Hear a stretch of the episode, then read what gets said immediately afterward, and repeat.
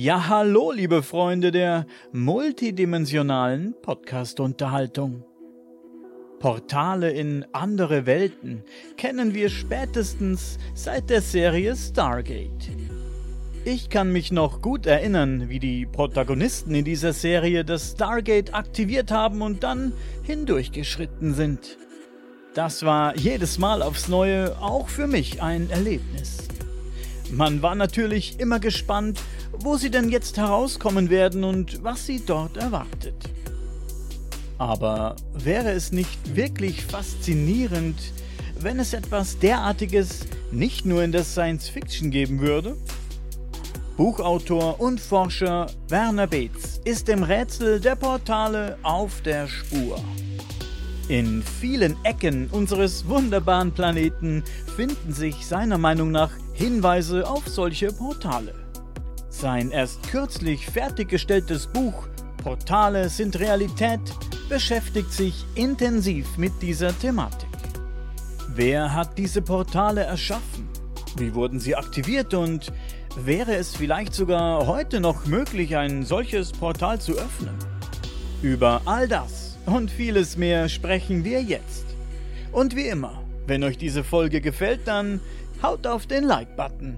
Vergesst nicht zu abonnieren und teilt diesen Podcast mit all euren Freunden.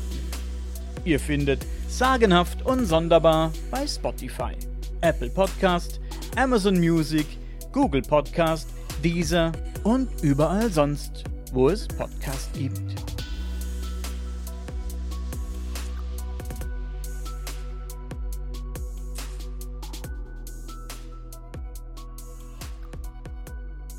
Die Idee, dass es Portale gibt, mit deren Hilfe man fremde Welten betreten kann, übt spätestens seit der TV-Serie Stargate eine große Faszination auf viele Menschen aus. Aber da bewegen wir uns ja im Bereich der Science Fiction. Allerdings gibt es da den einen oder anderen, der davon überzeugt ist, dass es derartige Portale wirklich gibt und oder dass es sie gab und vielleicht noch gibt. Und auch du forscht in diese Richtung und hast hier zuerst kürzlich ein neues Buch fertiggestellt, das auch Portale heißt. Und ähm, auf was bist du denn bei deinen Forschungen gestoßen und welche Indizien haben wir, dass es solche Portale wirklich gibt oder gegeben hat? Da gibt es ganz unterschiedliche Indizien. Das neue Buch, das heißt auch, das ist die Fortsetzung von Portale und das neue heißt Portale sind Realität. Ah. Also wir sind da schon einen Schritt weiter jetzt überall auf der Welt. Es gibt wirklich ganz konkrete Berichte auch darüber, zum Beispiel in Peru. Ähm, da gibt es ein Portal, das sagen heute noch die Menschen, die dort leben, hier kamen früher die Götter aus der Steinwand und haben uns besucht und haben auch Menschen mitgenommen, auserwählte Menschen haben sie mitgenommen. Und äh, sie sagen, man konnte durch dieses Portal zum einen ja, weit entfernte Welten besuchen, man konnte aber auch in andere Zeiten reisen. Entschuldige bitte, es gibt also konkrete Hinweise, wohin ja. diese Portale führten und wer da durchkam, ja? Ja, genau. Mhm. Und dann gibt es eben diese äh, Portale, die sich rein zufällig öffnen, wie zum Beispiel am Untersberg an der deutsch-österreichischen Grenze. Man sieht plötzlich eine Tür im Berg und äh, tritt durch diese Tür, weil es vielleicht regnet und man denkt, ähm, oder es kommen sogar Wesen, oft werden Zwerge oder Mönche erwähnt, die sagen, ja komm, hier kannst du dich unterstellen. Und äh, wenn die Leute nach ein paar Stunden wieder herauskommen, dann sind draußen Tage, Wochen oder Monate oder sogar noch mehr Zeit vergangen. Das sind Portale in unserem Sinn. Denn es gibt äh, ganz unterschiedliche Portale. Es gibt eben diese Zeitportale, es gibt Portale, da gerät man in eine andere Zeit. Es gibt auch Portale, da gerät man auch mitunter rein zufällig in eine weit entfernte Region, weit oder, oder näher. Ähm, man findet sich plötzlich 50 Kilometer weiter weg wieder. Äh, so eine Geschichte hat der Dr. Heinrich Kusch in seinem letzten Buch beschrieben. Ähm, das hat ein Mädchen geschildert in Österreich, die ist in einen Gang, in einen unterirdischen Gang, in einen sogenannten Erdstall eingestiegen. Plötzlich ähm, hat sie ja, seltsames Gefühl gehabt, ihr wurde schwindlig und sie wachte auf, äh, hat sich dann einen Ausgang gesucht und hat sich 50 Kilometer weit entfernt wiedergefunden. Und das war eine Geschichte, die ist Anfang des 20. Jahrhunderts passiert. Ich habe erst kürzlich ähm, die Story gelesen über Ranmasu Uyana. Das sind die Ruinen einer alten Stadt in Sri Lanka. Und dort gibt es unterirdische Gänge, in denen es interessante Bilder gibt, die dort in Stein gehauen sind. Und dort gibt es auch ein ziemlich spannendes, sagen wir mal, Steinartefakt. Das nennt man dort Sakvala Chakraya. An einer Stelle dieser alten Stadt ist ein Stück Felsen durch einen Zaun geschützt und in diesen Felsen ist was echt Spannendes eingeritzt. Es ist so eine Art Karte. Ähm, könnte man sagen, ja, es sieht fast ein bisschen aus wie eine technische Zeichnung und bislang weiß man nicht wirklich, um was es sich dabei handelt. Und die Menschen dort denken, dass es sich hierbei um ein, ja, um ein Portal handeln könnte. Und äh, wer das Ganze entziffern kann, der kann das Portal dann auch benutzen. Deswegen meine Frage, gibt es denn bei all den Portalen, mit denen du dich beschäftigt hast, Hinweise zur Bedienung solcher Portale? Ja, ähm, gerade im asiatischen Raum, weil du das gerade erwähnst, da gibt es ganz viele Geschichten darüber. Äh, auf eine sind wir gestoßen, das ist in Indien. Da gibt es eine Höhle. In dieser Höhle soll ein Portal sein, welches zu einem Schatz führt und ähm, auch zu einer entfernten Stelle. Und das ist noch nicht gelungen, das zu öffnen. Die Engländer, die haben das probiert, die haben mit Kanonen auf die Wand geschossen. Es ist nichts passiert. Man sieht heute noch die Einschläge, aber die Wand ließ sich nicht öffnen.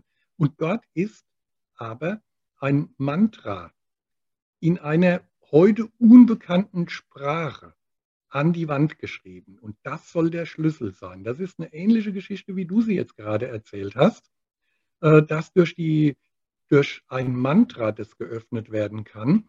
Und da schließt schon wieder unsere Überlegung an, was steckt dahinter? Lassen sich Portale möglicherweise durch bestimmte Frequenzen öffnen?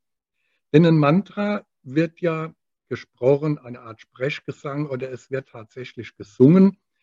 Das heißt, es hat etwas mit einer Frequenz zu tun. Eine Frequenz, die durch die menschliche Stimme erzeugt wird. Man kann das auch anders machen. Auch da hat ähm, Dr. Kusch eine Geschichte erzählt mit dem Professor Neugebauer, der mit Alphörnern, mit zwei Mundstücken äh, in diesen Erdstellen Versuche gemacht hat und hat da bestimmte Töne in bestimmten Frequenzen erzeugt und hat sich plötzlich an einer etliche zig Kilometer entfernten Stelle wiedergefunden. Das heißt, er hat sich durch, durch diese Frequenz quasi weggebeamt.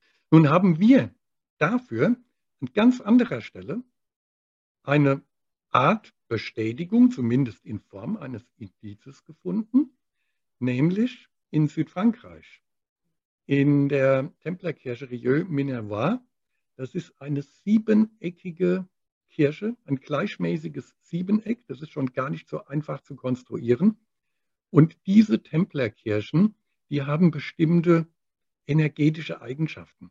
Die teilen Kraftlinien, die man mit der Rute muten kann. Die versetzen Kraftlinien. Auch dort hatten wir das bereits festgestellt, dass es eben so eine typische Konstruktion ist, die die hier auf die Erdenergie wirkt, die da eine Wechselwirkung zeigt.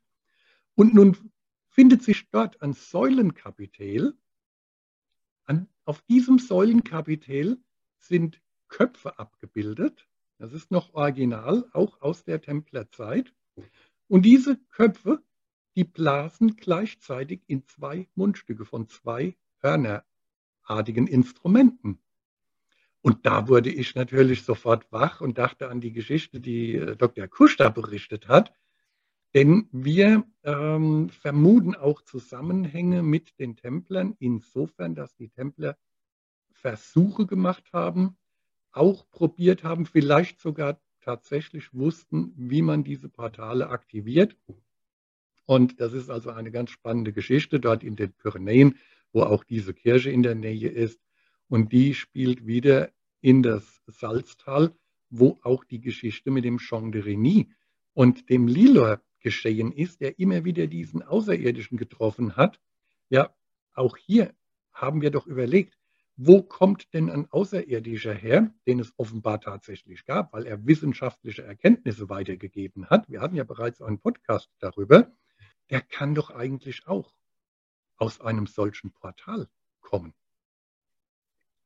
In der Tat, wer diesen Podcast noch nicht gehört hat, ich werde den hier mal verlinken. Der ist schon ein bisschen was älter, aber der ist sehr interessant und ich muss sagen, den höre ich mir ab und an auch an. Und äh, ich habe auch dein Buch hier hinter mir stehen. Das fand ich ganz spannend. Es ist ein bisschen eine Geschichte, die kann man jetzt glauben oder nicht, aber es ist mega spannend. Und in Verbindung mit diesem Tagebuch, dieses äh, Jean de Renier, ist das Ganze wirklich sehr interessant und was da alles drinsteht. Das ist wirklich sehr spannend. Wie gesagt, ich werde das hier mal verlinken.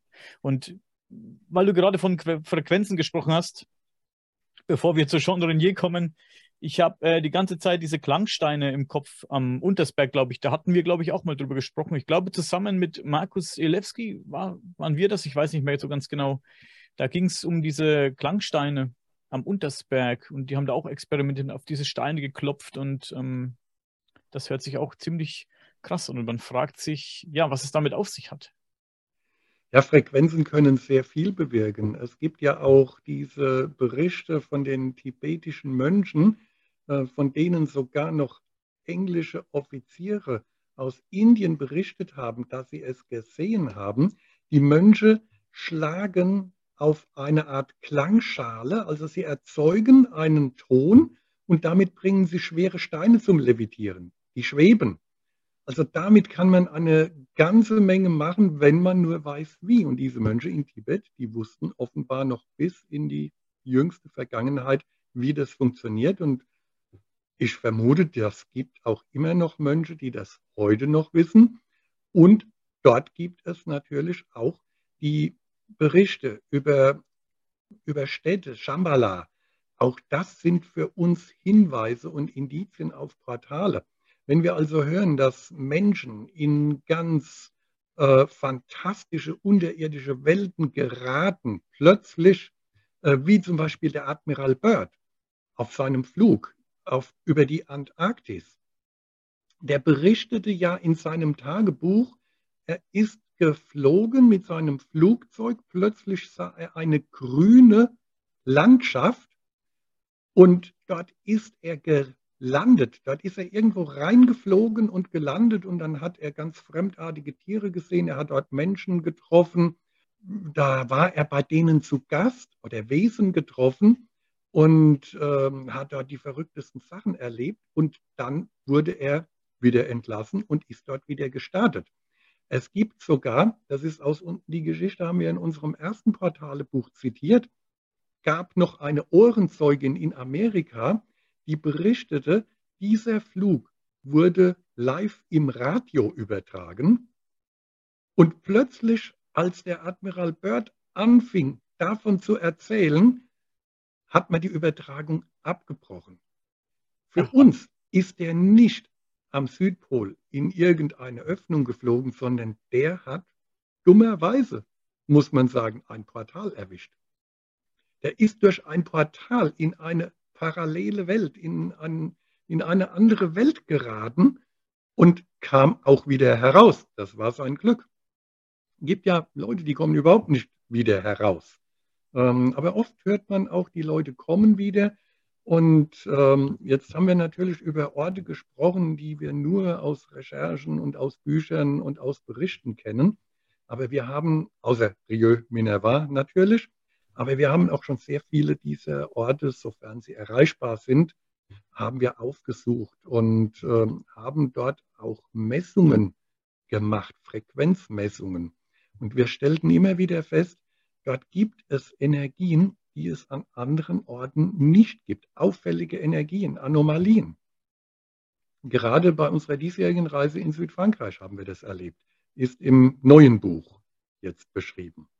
Von was für Energien äh, sprichst du da? Wir, haben, wir, messen, wir messen verschiedene Dinge, aber das häufigste ähm, oder ja, was eigentlich unsere unser Ausgangspunkt war. Das waren die VLF-Wellen, also Frequenzen im sehr niederfrequenten Bereich, meistens zwischen 9 und 21.000 Kilohertz.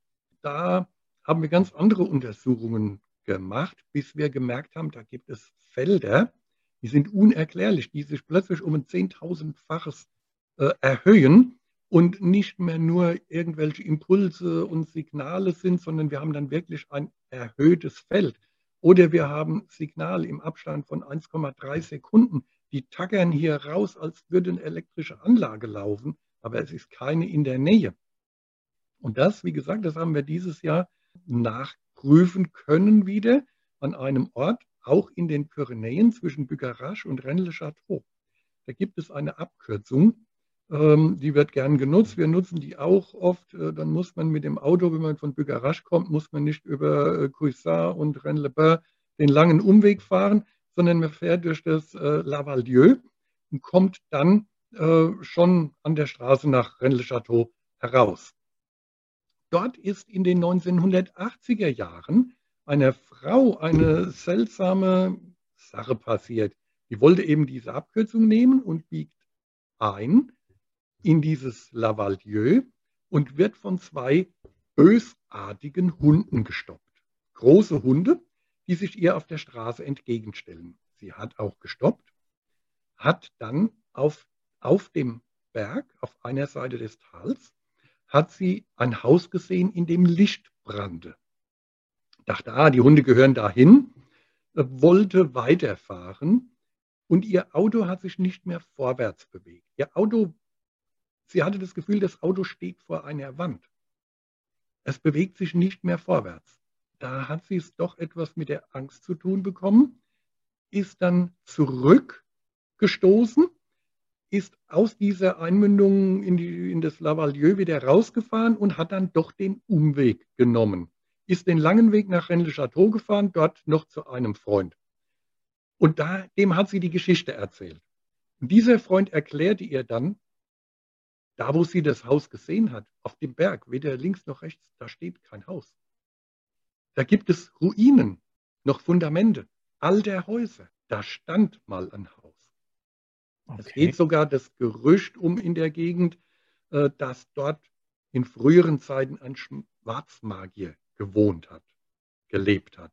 Könnte sein, kann auch nicht sein, aber zumindest gibt es die Ruinen, wo sie ein Haus gesehen hat.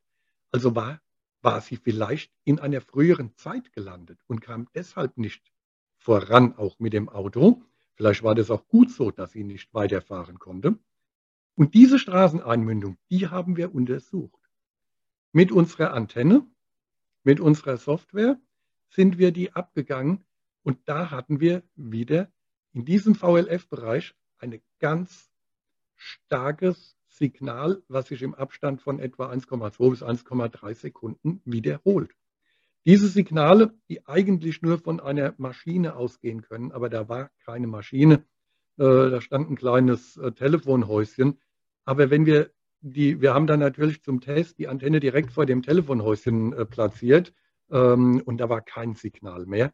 Also das Signal war auf der anderen Seite der Straße. Es war um die Kurve Richtung Bugarache, wo also keinerlei elektrischen Anlagen mehr waren. Und das sind die Dinge, die wir an diesen Orten immer wieder erleben. Auch an Orten, wo es Berichte aus alter Zeit gibt. Zum Beispiel bei Wallfahrtskirchen, wo man aus alten Zeiten erzählt, ähm, da hat man plötzlich über Nacht eine Madonna gefunden. Wo kam die her? Wer hat die dort hingelegt? Ähm, solche Kirchen haben wir auch schon untersucht, beziehungsweise die Umgebung der Kirchen und haben dann gefunden, dass dort wirklich, dass es dort Stellen, kleine Stellen gibt, die so hochenergetisch sind, die also im VLF-Bereich hier eine Wahnsinnsenergie aufweisen, die man auch nicht natürlich erklären kann. Wie, wie fühlt man sich an so einem Ort? Fühlt man sich dann anders? Merkt man das körperlich, dass da irgendeine Energie vorhanden ist oder ist das, geht das spurlos an einem vorbei? Ähm, also wir haben da schon einige Erfahrungen gemacht. Wenn wir etwa so eine Stunde uns an einem solchen Ort aufhalten und Messungen machen, Dann haben wir entweder Gefühle von Übelkeit, Kopfschmerzen, Kopfdruck, Schwindel, alles Mögliche kann da auftreten. Ähm, wir verlassen diese Stellen dann auch wieder. Und einmal, da war es ganz extrem, das war in Arnstadt in Thüringen, äh, da haben wir ein so starkes Feld gemessen im VLF-Bereich, das sich aber fast über die ganze Innenstadt erstreckt hat. Das hatten wir vorher doch an einem anderen Ort, nämlich in Schneeberg im Odenwald, in der Nähe von Waldürn und Amorbach. Auch dort hatten wir so, gibt es so ein Feld und dort in Anstadt auch. Und da hat es mich wirklich erwischt. Ich hatte hinterher drei Tage lang so etwas wie, ein, wie einen kleinen äh, Burnout. Ich saß zu Hause in meinem Büro und war nicht fähig, etwas äh, zu arbeiten. Und äh, bis ich das dann wieder los war. Es war eben auch ein sehr starkes Feld. Und da haben wir dann recherchiert, was könnte denn hinter diesen großen Feldern oder was können denn so große Felder bewirken? Und da haben wir herausgefunden, sowohl dort als auch ähm, in der Gegend Waldürn äh, wird berichtet von der sogenannten wilden Jagd. Das heißt, ein Heer, das über den Himmel zieht in früheren Zeiten. Auch hier die Frage, kommt das aus einem solchen Portal? Kam das aus einem solchen Portal? Aus einer früheren Zeit? Ist das aus einem solchen Portal in unsere Zeit geraten und dann auch genauso wieder verschwunden? Denn dieses wilde Heer bleibt ja nirgendwo. Es wird gesehen. Es macht Lärm. Aber es bleibt nicht bei uns in unserer Gegenwart. Ich habe einen Kollegen, der war vor einigen Jahren, hm, hat er Stonehenge besucht und hat auch davon berichtet, dass er dort war und sich dort in diesen Steinkreisen aufgehalten hat und sich sehr er hat was gefühlt, sagt er. Kannst du nicht so benennen. Er würde es als positiv beschreiben, aber er hat sich da anders gefühlt.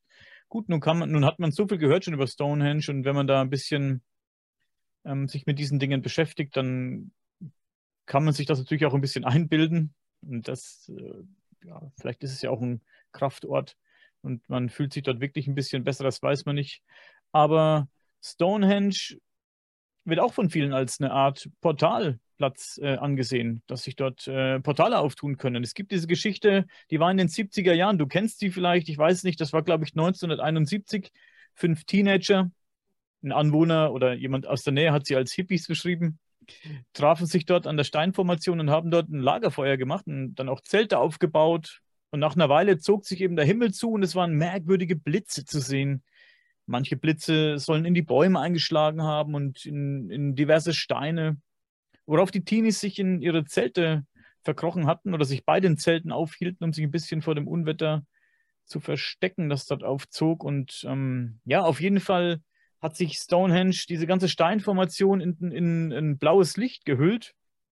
Und das wurde immer heller und heller. Und in der Mitte war eben dieser Kern dieses, dieses Lichts. Und der wurde immer, wie gesagt, immer heller und heller. Und auf dem Höhepunkt des Ganzen will ein Polizist, der das alles beobachtet haben will, schreckliche Schreie gehört haben. Und als die Szenerie sich wieder beruhigt hatte, ja, da waren die fünf Kids oder die fünf ähm, Teenager dann verschwunden und waren, waren nie wieder gesehen. Also, wer weiß, ne? Also Berichte wie diesen gibt es da, gibt's da einige, ne?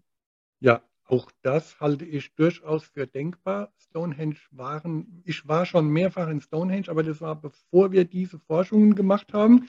Also ich würde auch gern mal dort äh, Messungen vornehmen, ist klar. Wo diese Teenies äh, gezeltet haben, da darf man ja heute nicht mehr hin.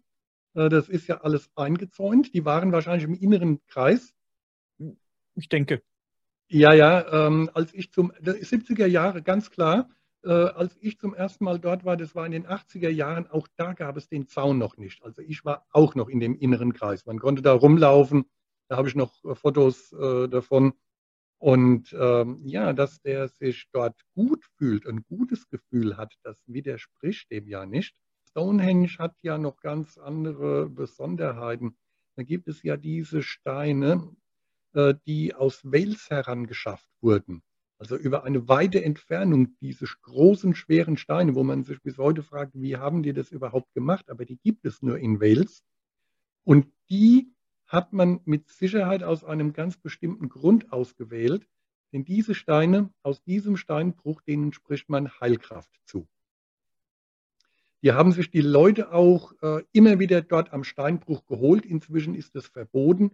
Der steht unter Schutz, damit nicht jeder halt eben dort sich Steine holt. Aber denen wird eine Heilkraft zugesprochen, wie vielen anderen Steinen ja auch.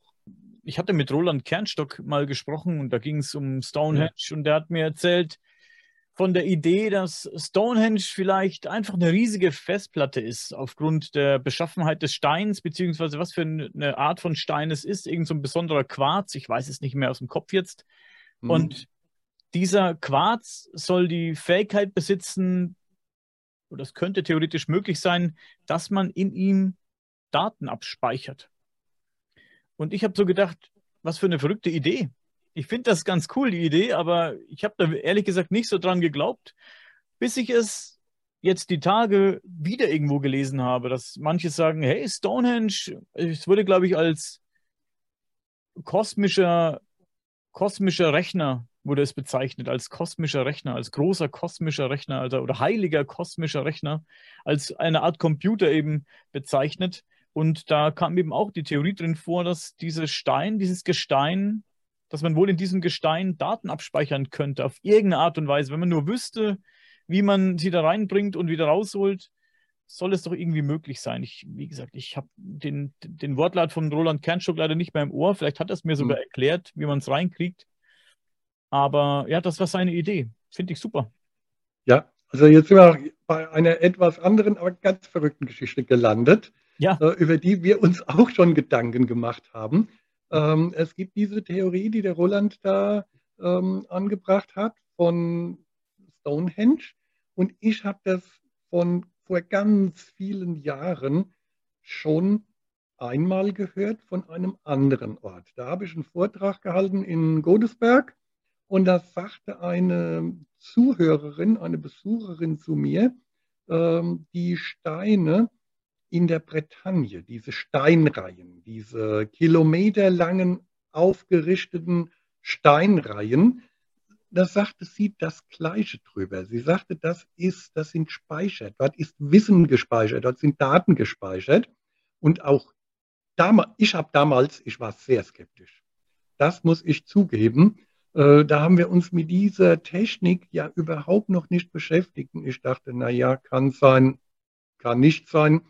Und erst jetzt in den letzten Jahren, wo wir diese Messungen vorgenommen haben, da sind wir auf Dinge gestoßen, äh, die auch dafür Indizien darstellen. Äh, zum Beispiel auch wieder in Südfrankreich, in den Pyrenäen, bei dem Dolmen des Sem. Das ist ein Dolmen, ganz typische Konstruktion, drei Grundsteine und oben liegt ein riesiger Stein drauf. Äh, wir sind da hochgestiegen. Wir, erst, das war erst vor ein paar Jahren. Da war ich auch früher schon mal. Habe gesagt, komm, lass uns mal mit den Messgeräten hochgehen. Äh, mal schauen, was der Berg so an Impulsen abgibt. Und da haben wir Folgendes festgestellt. Wir haben zunächst mal die Antenne ausgerichtet. Äh, wir sind über den Berg gelaufen und haben gesehen auf dem Monitor, okay, das sind die Impulse, wie wir sie bei vielen anderen Bergen auch messen können.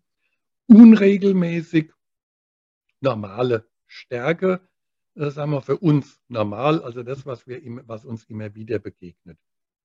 Und dann bin ich mit der Antenne an den Dolmen näher herangegangen und da stieg plötzlich die Intensität der Impulse und die Anzahl. Ganz drastisch. Und dann haben wir probiert. An den Sockelsteinen nicht. Nur an dem Stein, der oben drauf liegt. Da haben wir gesagt, wieso kann ein Stein elektromagnetische Impulse abgeben im niederfrequenten Bereich? Dort ist überhaupt keine technische Anlage, weit und breit nicht.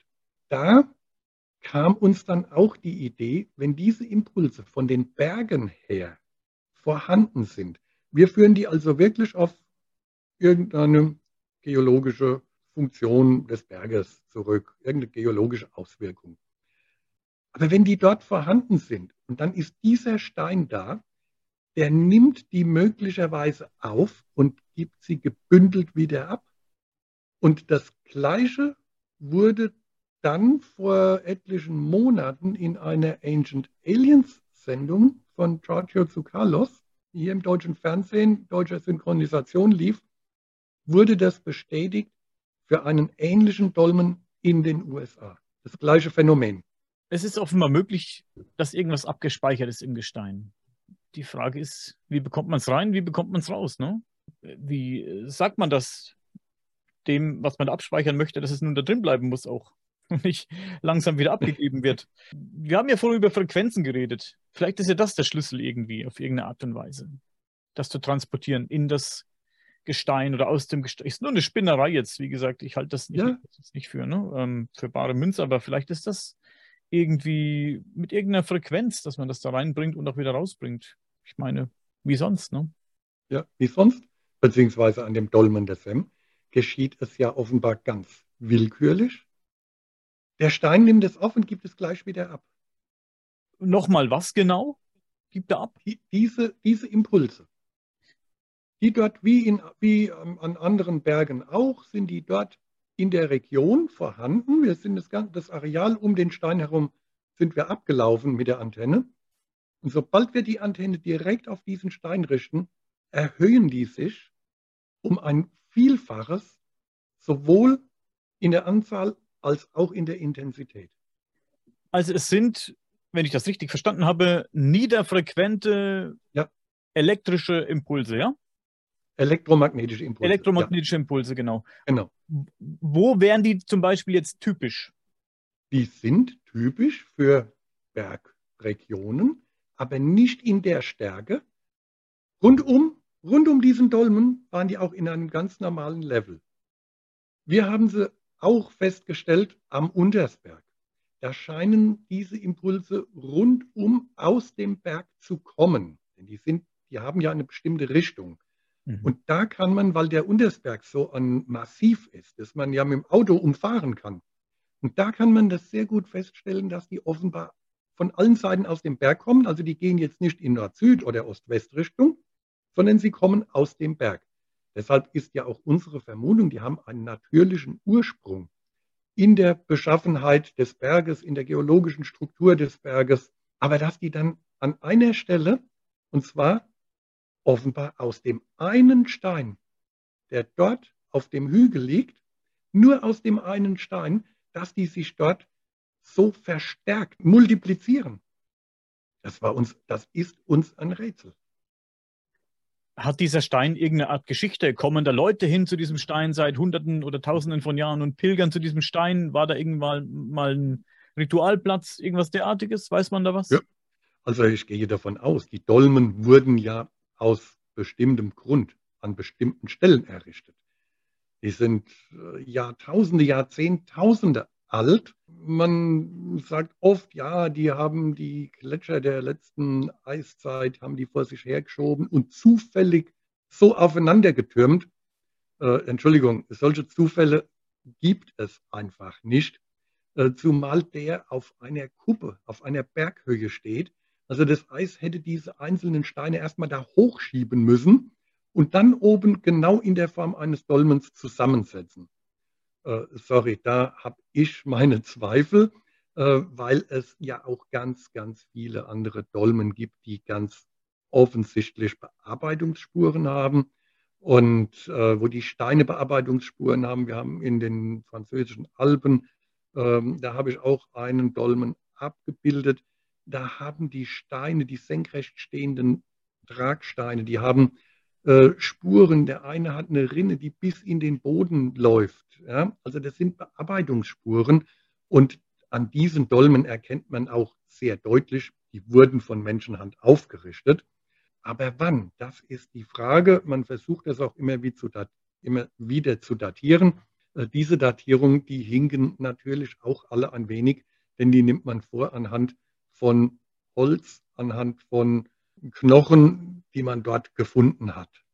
Jetzt muss ich wieder an was denken, von dem du mir vorhin erzählt hast. Das waren diese tibetanischen Mönche, die anhand von oder mit Zuhilfenahme von Frequenzen wie auch immer die, die erzeugt haben mit Klangschalen, glaube ich, hast du erzählt, ja? Waren das Klangschalen oder? Große? Klangschalen, Klangsteine, also die haben irgendwo ja. dran geschlagen. Ja. Und dann dadurch wurden Steine eben in Schwingung versetzt und haben sich so bewegt.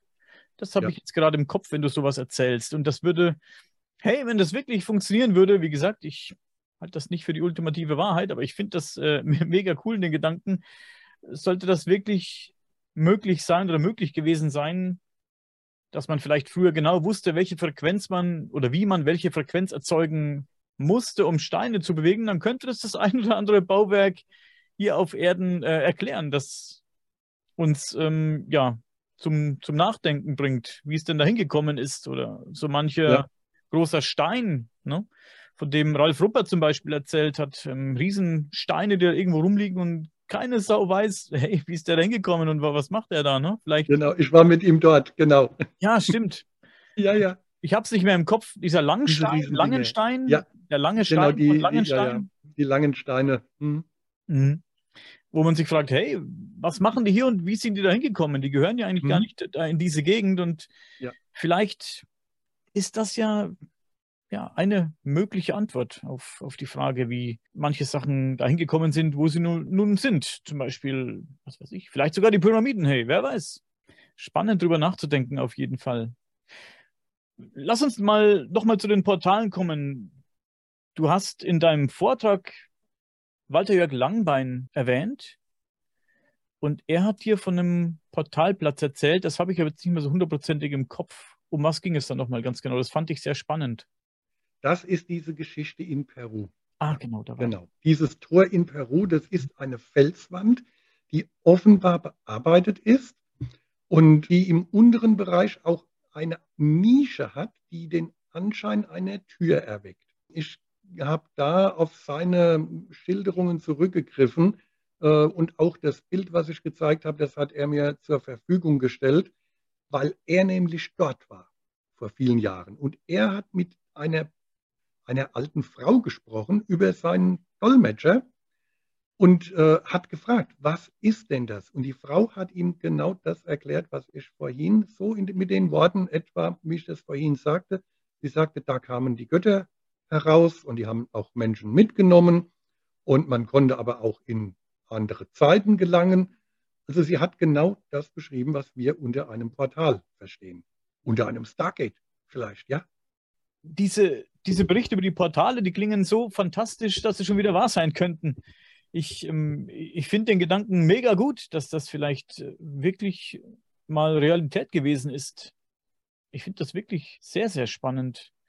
Und hey, warum nicht? Andererseits denke ich mir dann immer, die Teile sind in, wie das, von dem ich vorhin berichtet habe, von diesem ähm, Ranmasu Uyana, das auch einfach, hey, in den Stein reingeritzt ist. Das schaut mega komplex aus. Also wenn du dir das anguckst, vielleicht stelle ich mal einen Link hier unter diese Folge ein oder ich blende mal ein Bild ein, wenn ich eins finde, ein gemeinfreies Bild dann, wenn du das anguckst, das schaut so dermaßen komplex aus, dass du dich wirklich fragst, ja, was, was, was zur Hölle ist das? Das könnte wirklich ähm, was derartiges sein. Wenn du das entschlüsseln könntest, dann könntest du es vielleicht benutzen, aber wie eben, ne? Wie gesagt, vieles einfach nur in Stein geritzt und dann fragst du dich, wie soll ich das benutzen? Keine Tasten, also, keine Hebel.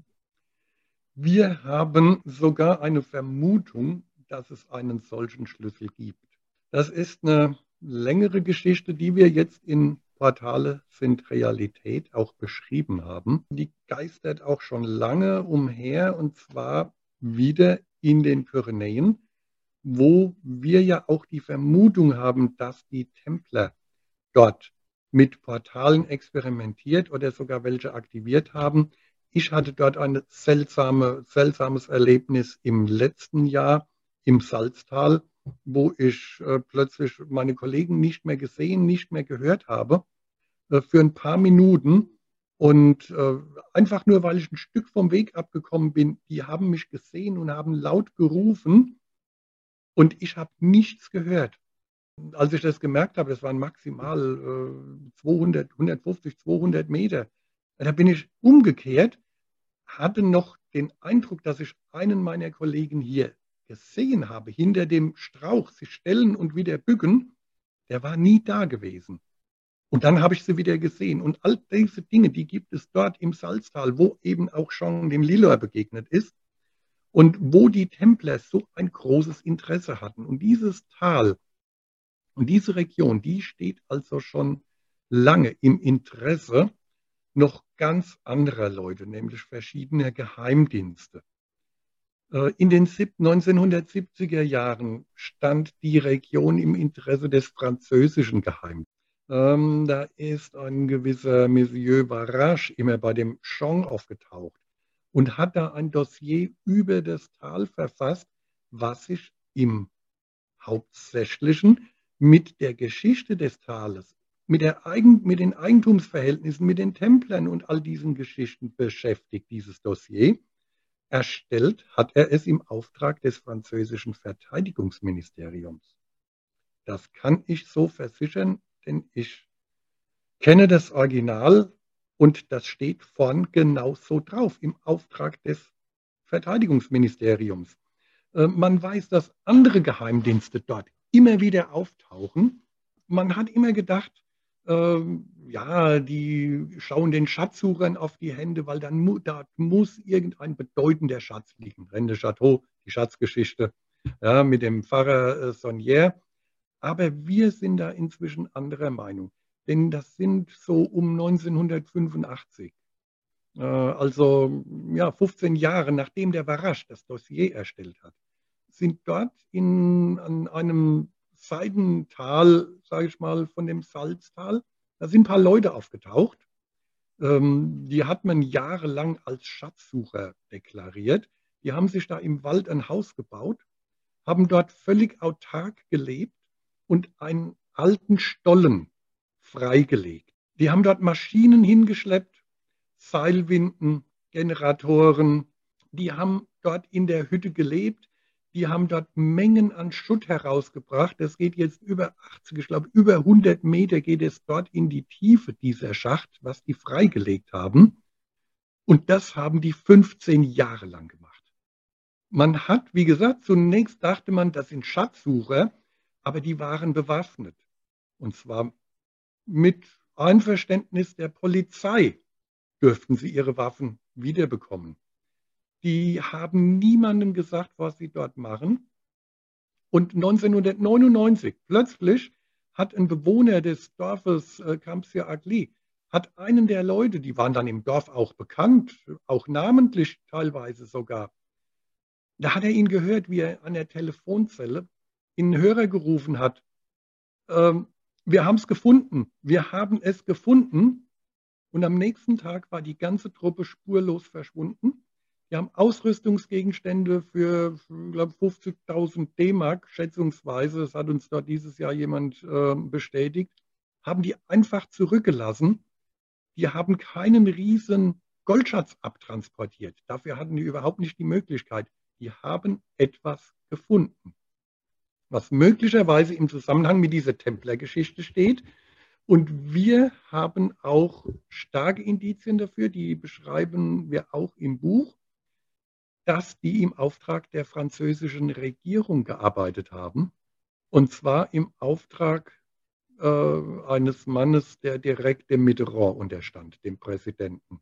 Dann waren die verschwunden und die haben einmal haben die eine Aussage gemacht, haben sie bestätigt, dass sie etwas suchen und dass sie die Informationen darüber aus einem alten Buch hätten, das ein Pater geschrieben hat und das in einer Bibliothek in Toulouse steht. Hörten dort, diese Aktivitäten danach dort eigentlich auf, diese ja. Regierungsaktivitäten, ja? Die hörten auf? Ja, ja. In einem anderen Nachbartal, der hat auch in den 1960er Jahren auch so merkwürdige, gab es auch eine merkwürdige Suchaktion, und zwar von einem Baron Rothschild. Oh. Mhm. Der hat dort einen Berg gekauft und hat die Kuppe abtragen lassen. Mit, mit, mit einer Ruine, die da noch drauf stand. Ähm, wir waren mal oben gewesen, wir haben uns das angeschaut. Es ist heute nichts mehr feststellbar, was der dort gemacht hat. Der hat sechs sechsstellige Dollarsummen hat er dort investiert, ist aber offenbar nicht fündig geworden. Ich vermute oder wir vermuten, dass auch ein gewisser Edmond Rothschild nicht so einen Aufwand betreibt, um ein paar Goldmünzen zu finden, sondern dass auch der möglicherweise dieser Geschichte auf der Spur war. Er war nur am falschen Berg. Noch eine Frage, die vielleicht ein bisschen unerwartet kommt und vielleicht auch ein bisschen irgendwie off-topic oder random ist, aber all diese Portalplätze, von denen du berichtest, gibt es an diesen Portalplätzen, interessiert mich jetzt einfach, ähm, irgendwie vermehrt UFO-Aktivitäten? Kann man das an solchen Plätzen beobachten oder ist das, ist das nicht der Fall? Auch da gibt es Zusammenhänge. Wir sind der UFO-Geschichte jetzt noch nicht weiter nachgegangen. Vielleicht wird es das dritte Buch zu den Portalen dann. Äh, aber wir wissen, dass es diese Überlieferung gibt. Natürlich, das Salztal ist ja ein, ein Platz davon. Und es ist ja nicht nur der Lilor, der da immer wieder aufgetaucht ist, sondern ähm, angrenzend ist ja der Pic de Bugarache, also der Berg, der UFO-Berg eigentlich, zu dem alle pilgern und äh, über dem Lichter gesehen werden, über dem Lichter beobachtet werden. Auch wir hatten schon mal in Sugrenje, also in dem Ort, zu dem diese Region äh, der Salzquelle gehört, hatten wir auch schon mal so eine merkwürdige Sichtung, äh, zweimal sogar. Einmal waren es diese blinkenden Lichter, die man eigentlich am Bügerasch beschreibt. Und einmal war es wirklich so ein Licht äh, am Himmel, was die Helligkeit eines hellen Sternes hatte, aber ganz merkwürdige Bewegungen ausgeführt hat, nämlich im spitzen Winkel plötzlich weggesaust ist. Und ähm, also da waren wir tatsächlich schon nah an dem UFO-Portal Hügarasch. Ähm, es gibt sie auch äh, anderswo, diese Geschichten. Teilweise liegen die Plätze natürlich weit weg und ähm, wir konnten sie noch nicht aufsuchen. Äh, auch soll ein großes Portal das Bermuda-Dreieck sein.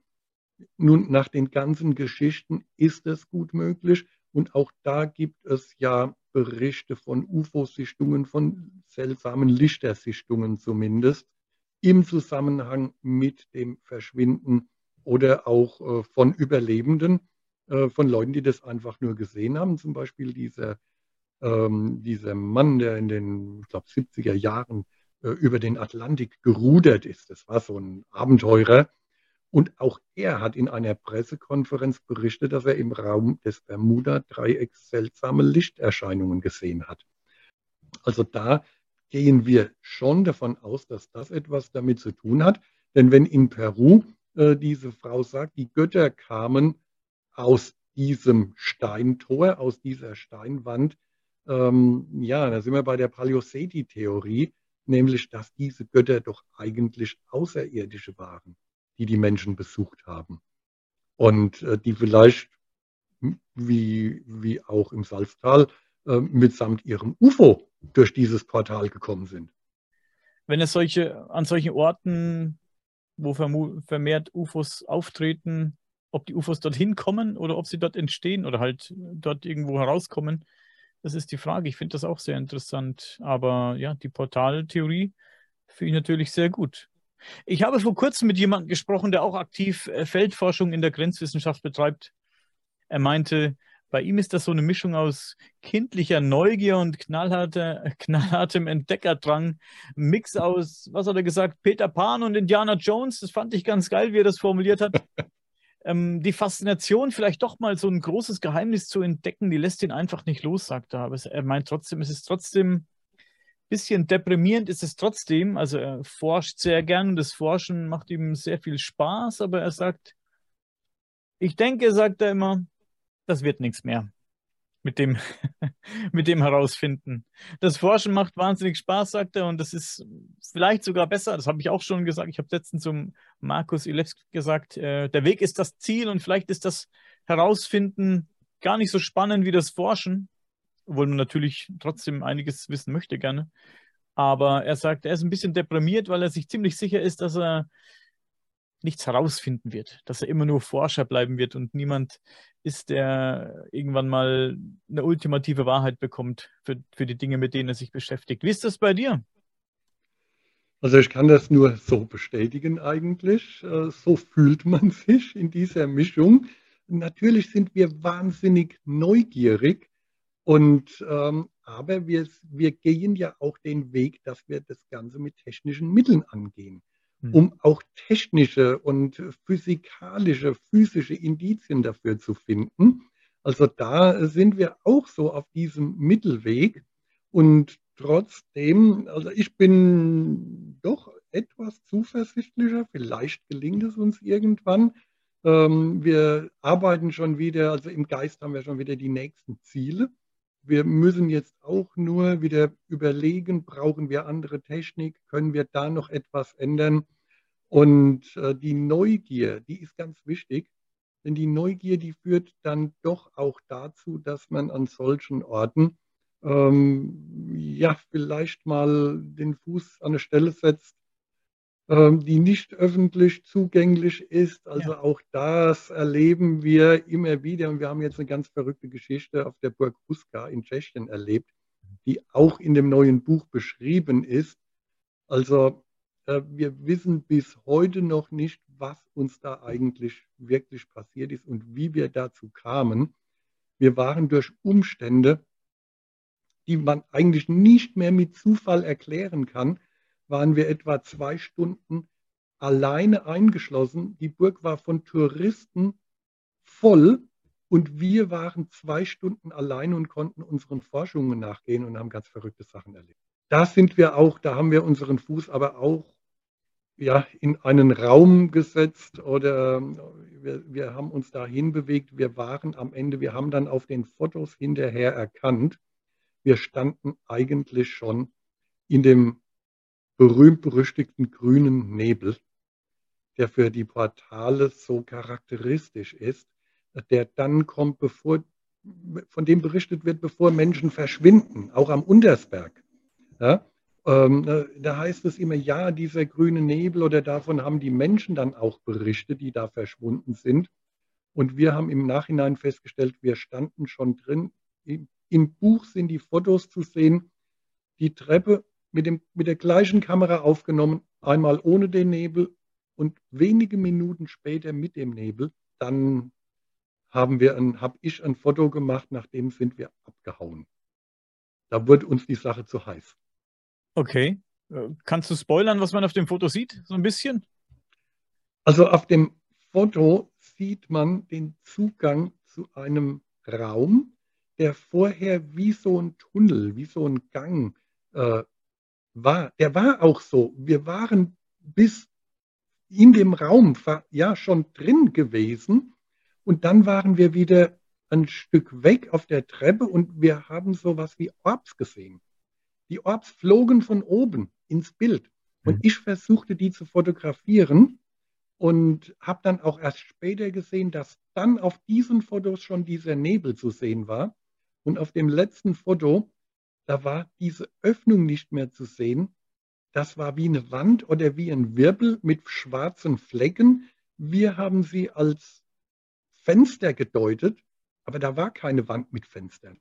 Das war uns dann etwas zu, also da wurde uns doch etwas mulmig. Wenn du was anderes auf dem Bild hast, als auf dem Foto, was du zehn Sekunden vorher gemacht hast. Okay. Aber die Realität hatte sich nicht verändert. Das ist in der Tat ein bisschen gruselig. Ja, das war gruselig. Vielleicht zum Abschluss, was glaubst du denn, diese Portale, insofern es sie gibt oder gegeben hat, wurden die früher auch spärlich benutzt? Guck mal, wir rennen jetzt seit wie vielen Jahren, gibt es Leute, die sich ähm, mit Portalen beschäftigen und versuchen, Portale zu finden oder über Portale was herauszufinden. Glaubst du, dass es den Menschen früher genauso ging, dass es Leuten vorbehalten war, die das entdecken und vielleicht herausfinden, wie es funktioniert und dass das vielleicht auch nur alle paar hundert Jahre mal geklappt hat?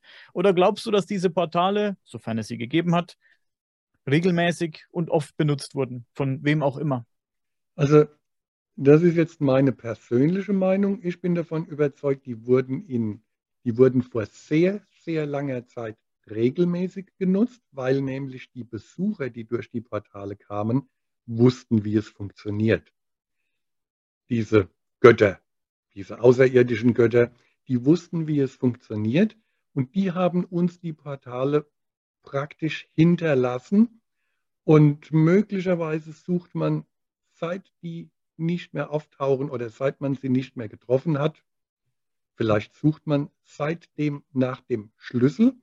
Ich denke vielleicht, dass vielleicht die Templer diesen Schlüssel gefunden hatten, vielleicht auch andere, nämlich die tibetischen Mönche.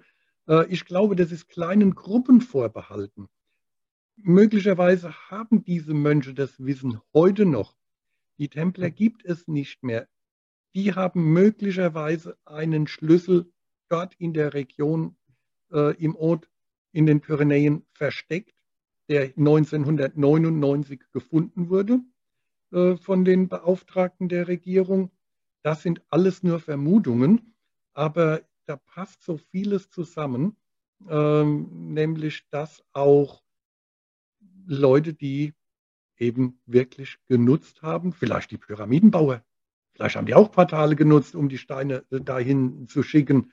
Äh, du hast es vorhin angesprochen, das ist sehr gut auch denkbar, würde in die Theorie passen. Dafür gibt es natürlich jetzt noch keine konkreten Indizien dafür.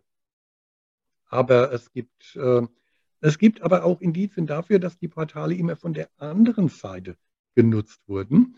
Da haben wir auch eine Geschichte äh, drin äh, von den Philippinen. Äh, da hat man beim Bau einer Eisenbahnstrecke, da tauchte plötzlich jemand auf in einem Wald, als ein Ingenieur die Strecke vermessen wollte. Und er sagte, hier dürft ihr nicht bauen, hier steht unsere Stadt. Der Ingenieur sagte, hier steht keine Stadt. Was soll das? Und dann sagt er, ich zeige sie dir. Da hat er ihm die Stadt gezeigt. Und später war dann wieder nur noch der Wald zu sehen. Und die haben sich dann beraten, was machen wir? Und im Buch habe ich alte amerikanische Landkarten abgebildet mit einem Ausschnitt. Die haben die Strecke um diese Stadt herumgelegt. Die Strecke macht einen Bogen, einen großen Bogen. Aber auch da kam die Initiative von der anderen Seite des Portals. Das ist auch meine Überlegung. Die Portale ja. wurden ja sicher nicht von uns angelegt, sondern von wer immer genau. auf die andere Seite ist, von der anderen Seite angelegt. Und vielleicht sollen wir gar nicht wissen, wie das funktioniert. Vielleicht sind all diese Zeichen und all diese äh, Sachen, die in Stein geritzt sind oder diese Überlieferungen gar nicht für uns gedacht, damit wir das, wir sollen das gar nicht rausfinden. Ja. Vielleicht ist das, ähm, ja, war das für diejenigen, die vielleicht hier, sagen wir mal, stationiert waren, nennen wir es einfach mal so, damit die den Schlüssel haben, damit die äh, lesen können, ablesen können, wie das funktioniert. Ja. Das ist vielleicht wie bei uns das Schild, das in jeder Firma an der Wand hängt, Gehörschutz tragen oder dies und das oder keine Ahnung, so eine, vielleicht ist das für die andere Seite ganz easy zu lesen gewesen und wir werden niemals herausfinden, was es das heißt. Vielleicht ist es was ganz Simples, ne? Einfach hier drücken, hier drücken und hier drücken und fertig. Ja. Aber ja, nicht für unsere, nicht für uns bestimmt vielleicht. Ja. Deshalb denke ich auch, es ist der völlig falsche Weg, den zum Beispiel die Amerikaner gehen. Auch die Amerikaner suchen Portale aber die machen, die machen das mit einem hohen Energieaufwand. Die versuchen tatsächlich, es gab mal in Amerika ein Forschungsprogramm, das war ein UFO-Forschungsprogramm, AATIP, und das wurde dann offiziell eingestellt. Aber das ist tatsächlich nicht eingestellt, sondern dieses Forschungsprogramm gibt es immer noch. Es beschäftigt sich nur nicht mehr mit der Frage, sind UFOs real, das, äh, damit beschäftigt sich inzwischen ein anderes Programm äh, des Pentagon. Aber dieses AATIP, die haben zum Beispiel ein Forschungsprojekt, die Schaffung von passierbaren Wurmlöchern. Und das sind Portale. Nur diese Energien, die die dafür aufwenden, finden wir, die werden überhaupt nicht benötigt. Aber die Ami machen das schon seit vielen Jahren. Ähm, vermutlich war auch äh, die USS Eldridge so ein Projekt der Amerikaner, also das äh, Philadelphia-Experiment. Denn auch da hat man mit hohen Energien gearbeitet. Das ist vielleicht ein Weg, aber diese Energien müssen auch beherrscht werden. Und bei der USS Eldridge, da ist es schiefgegangen. Da gab es Tote, da gab es Verletzte, Verkrüppelte. Ähm, und äh, deshalb denke ich, ist das völlig falsch. Es gibt einen einfacheren Weg, denn diese hohen e Energien, die hatten die Menschen früher nicht, die diese Portale genutzt haben. Außer natürlich vielleicht die Außerirdischen. Ja? Vielleicht ist es, vielleicht ist das Ganze noch einfacher, als man denkt. Wir hatten letztens darüber gesprochen, hey, die ganze Welt redet darüber, eine Zeitmaschine vielleicht zu bauen. Wie könnte man eine Zeitmaschine bauen? Was würde man brauchen, um eine Zeitmaschine zu bauen? Hey, vielleicht ist das alles in uns eingebaut. Wir haben manchmal, wir haben in einem Podcast drüber gesprochen und ich will nicht alles nochmal jetzt äh, platt treten hier, aber man hat manchmal echt merkwürdige Träume, die so real sind, will ich sagen, dass du im Traum denkst, hey, alles ist äh, wie immer, wie in, wie in meiner Realität hier, aber irgendwie dein Bruder ist nicht wirklich dein Bruder, der hat eine andere Funktion in dem Traum oder dein Nachbar ist gar nicht dein Nachbar, das ist dann plötzlich dein Chef, aber in diesem Traum fühlt sich alles an, als wäre es ganz normal so, als, es, als wäre es eine, Paranoma, äh, eine, parallele, mhm. eine parallele Welt, eine, ein ja. Multiversum vielleicht, in dem alles ein bisschen verdreht ist, vielleicht mhm. sind der Schlüssel wir. Wir können auch, wir machen ja Zeitreisen. Ja. Jedes Mal, wenn du zurückdenkst, wenn du an irgendwas Vergangenes denkst, was mega schön war und ein bisschen vor dich hinträumst, bist du nicht jetzt gerade im Hier und Jetzt, da bist du gerade dort und kannst mhm. es ja vielleicht nicht so aktiv erleben wie damals, aber du kannst es nochmal erleben. Du kannst nur nicht in die Zukunft träumen. Das, das kannst du auch irgendwie, aber das funktioniert meistens nicht so gut, weil du das ja dann noch, noch nichts gesehen hast. Aber hey, vielleicht sind Träume auch so ein, so ein, so ein Weg in, in, in alternative Realitäten, Multiversen, was auch immer. Zukunft, ja. Vergangenheit. Auch das ist denkbar. Auch diese Erlebnisse, die manche Menschen haben, wie zum Beispiel die Frau da am Lavalieu. War das vielleicht eine Art Traum, in dem sie in der Vergangenheit war, nämlich in der Zeit, in der das Haus noch stand? Auch so ein Erlebnis hatte ich selbst vor über 40 Jahren, vor etwa 40 Jahren. Und das habe ich jetzt wieder aufgegriffen, weil mir das nie aus dem Kopf gegangen ist.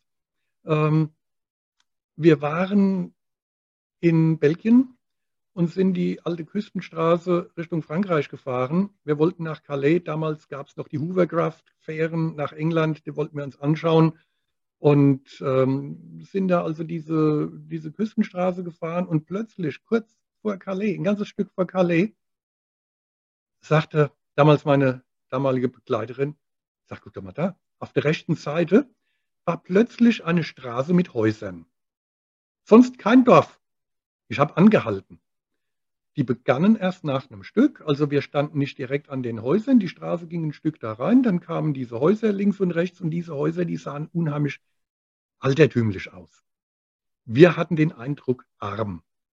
Also arme Leute, da spielten Kinder, die hatten nicht mal Schuhe an, die waren barfuß, die Straße, weiß gar nicht, ich glaube, die war nicht mal gepflastert, da hing Wäsche auf der Leine, äh, die Schornsteine rauchten. Und wir haben uns aber nicht wirklich getraut, dorthin zu gehen und sagt nur, wir machen mal ein Foto. Ich habe mit einer Sucherkamera, mit einer alten, ein Foto gemacht. Wir sind weitergefahren. Als wir dann die entwickelten Bilder zu Hause hatten, war auf diesem Bild nichts drauf. Dieses Foto war leer. Dann sagt man, okay, wir waren öfter in der Gegend. Wir fahren beim nächsten Mal, ein Jahr drauf, fahren wir nochmal die Strecke ab. Ist nicht weit von Brügge, von Tielt. Äh, wir fahren nochmal nach Calais und äh, gucken nochmal. Wir sind wieder diese Strecke abgefahren. Diese Häuser waren nicht aufzufinden. Die gab es dort nicht. Wir standen dann dort, wir haben angehalten, wir standen vor einem Brachland. Das waren Äcker, Unkraut, also da wuchs noch nichts. Es war Frühjahr, vielleicht waren es Äcker, also es war, ein, es war ödes Land, es war Erde. Wir überlegten noch, hat man die alten Häuser vielleicht abgerissen? War das eine Art Armenviertel? Will man da irgendwas hinbauen? Also wir konnten es nie aufklären. Und jetzt, wo ich mich mit den Portalen beschäftigt habe, man hört immer wieder ja solche Geschichten, dass Leute einen Blick in die Vergangenheit werfen konnten. Nun habe ich alte Straßenkarten recherchiert und habe herausgefunden, im 18. Jahrhundert gab es genau dort einen kleinen Ort, der nur aus einer Straße und ein paar Häusern bestand. Der hieß Petit Dam. Heute gibt es noch den Ort Walldam. Der war, der ist ein Stück weiter Richtung Osten. Von da kamen wir. An den konnten wir uns auch erinnern. Dieser Ort Walldam. Und ein Stück weiter gab es wie eine Art Vorort. Der hieß Petit Dam, also kleines Damm. Das waren nur ein paar Häuser. Und auf den Karten aus dem 18. Jahrhundert war dieser Ort schon nicht mehr zu sehen. Da war der schon verschwunden. Oh, okay. Aus dem, nee, Entschuldigung, aus dem 19. Jahrhundert. Ja. Also wir dürften einen Blick ins 18. Jahrhundert werfen. Ich, ich wollte gerade fragen, um wie viel, ob du weißt, um wie viele Jahrzehnte du ja. diesen Ort knapp verpasst hast. Oder auch nicht, genau. was du hast ihn ja gesehen. Genau, 18. Jahrhundert. Im 19. Jahrhundert ist er nicht mehr auf den Karten. Ja, vielleicht habe ich es jetzt verpasst, aber konntest du auch Leute sehen? Ja. Ja. ja. Kinder, die auf der Straße spielen. Ah ja, genau, hast du gesagt. Ähm, ja. Und äh, ist der die, waren dir die Klamotten nicht auffällig oder so? Hast du irgendwas, so dass du gesagt Wir hatten den Eindruck, arm. Einfach nur gesagt, arm, ja. arme Leute, arme Leute. Die Häuser waren unverputzt. Aber im Nachhinein kann natürlich dieser, dieser Eindruck, ich hatte das noch gut in Erinnerung, arme Leute, das kann natürlich auch 18. Jahrhundert gewesen sein. Ja? Keine Schuhe an, die Kinder die spielten da barfuß. Ich frage mich, wenn ich sowas höre, und ich habe schon öfter sowas gehört, der Buchautor und UFO-Forscher Preston Dennett aus Amerika, der hat mir die Story von jemandem erzählt und ich glaube, es war Preston Dennett. Leute, wenn das noch jemand weiß und ich jetzt gerade hier Müll rede, verbessert mich. Aber er hat mir erzählt von jemandem, der fuhr immer, ich glaube, samstags irgendwie zum Einkaufen mit seiner Frau. So ältere Leute, glaube ich, die fuhren da immer einkaufen, weil die ganz, ganz weit abseits wohnten, irgendwo am Lande und fuhren immer an so einem Ort vorbei, an so einem großen Feld vorbei, das irgendwo im Nirgendwo stand. Und plötzlich stand da eine riesengroße Fabrik auf diesem Feld und die haben gedacht, wo kommt denn das her und was macht denn diese Fabrik jetzt hier? Und die war wirklich sehr groß und beleuchtet und hat natürlich Damm geraucht und, und was weiß ich nicht alles, was die gemacht hat, diese Fabrik.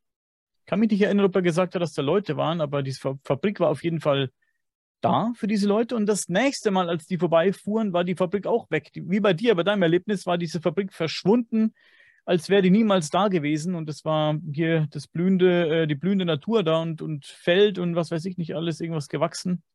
Und sowas verschwindet ja nicht irgendwie von einer Woche auf die nächste, schon gar nicht so eine riesengroße Fabrik. Und die entsteht auch erst recht nicht innerhalb einer Woche so eine riesengroße Fabrik. Die war ja sehr groß anscheinend. Ja. Finde ich schon bemerkenswert. Frage mich, warum Leute sowas sehen, ob nur spezielle Leute sowas sehen und oder ob es wirklich ein Zufall ist, wo ich jetzt nicht so an Zufälle glaube, aber ob du wirklich nur zufällig in so, eine, in so einen Moment reinfährst, wo sich da was öffnet, wo du es gerade eben siehst und dass jetzt dir nicht jemand mit Absicht oder irgendetwas dir das mit Absicht zeigt, sondern dass du einfach jetzt Glück oder im Pech hast und das eben siehst, das ist die Frage. Wird man nicht herausfinden. Ich denke, das sind wirklich eher Zufälle, denn das passiert auch Menschen, die sich nicht wie wir damit beschäftigen. Und ich habe vor 40 Jahren noch keine Ahnung davon gehabt, womit ich mich heute beschäftige, wonach ich heute forsche. Also auch damals war ich zwar, ich hatte schon meinen ersten Däniken gelesen, aber ich war in der Hinsicht noch völlig unbedarft. Und ähm, das hört man auch immer von Leuten, die, die auch überhaupt nicht wissen, was ihnen da passiert ist. Eben, es gibt viele solcher Geschichten, aber das sind auch Menschen, die sonst überhaupt nichts damit zu tun haben, so wie wir jetzt. Ich habe Erich von Däniken gefragt, als ich mit ihm gesprochen hatte. Da habe ich ihm gesagt, im Interview glaube ich, dass die Aliens, zum Beispiel in seinem Fall, die Ancient Aliens, uns noch den ultimativen Beweis schuldig bleiben, dass wir alles, was wir haben, sind ja im Prinzip Vermutungen und Ideen und, und Thesen und Theorien. Den ultimativen Beweis sind sie uns schuldig geblieben und ich habe gesagt, ob er denkt, dass er es noch erfährt in diesem Leben, wir das vielleicht noch alle erfahren in diesem Leben. Ich bin ein bisschen jünger als er, das heißt ja aber nichts. Ne? In, in, kosmischen Zeitstäben äh, gerechnet mh, hm, ist das ja alles nichts.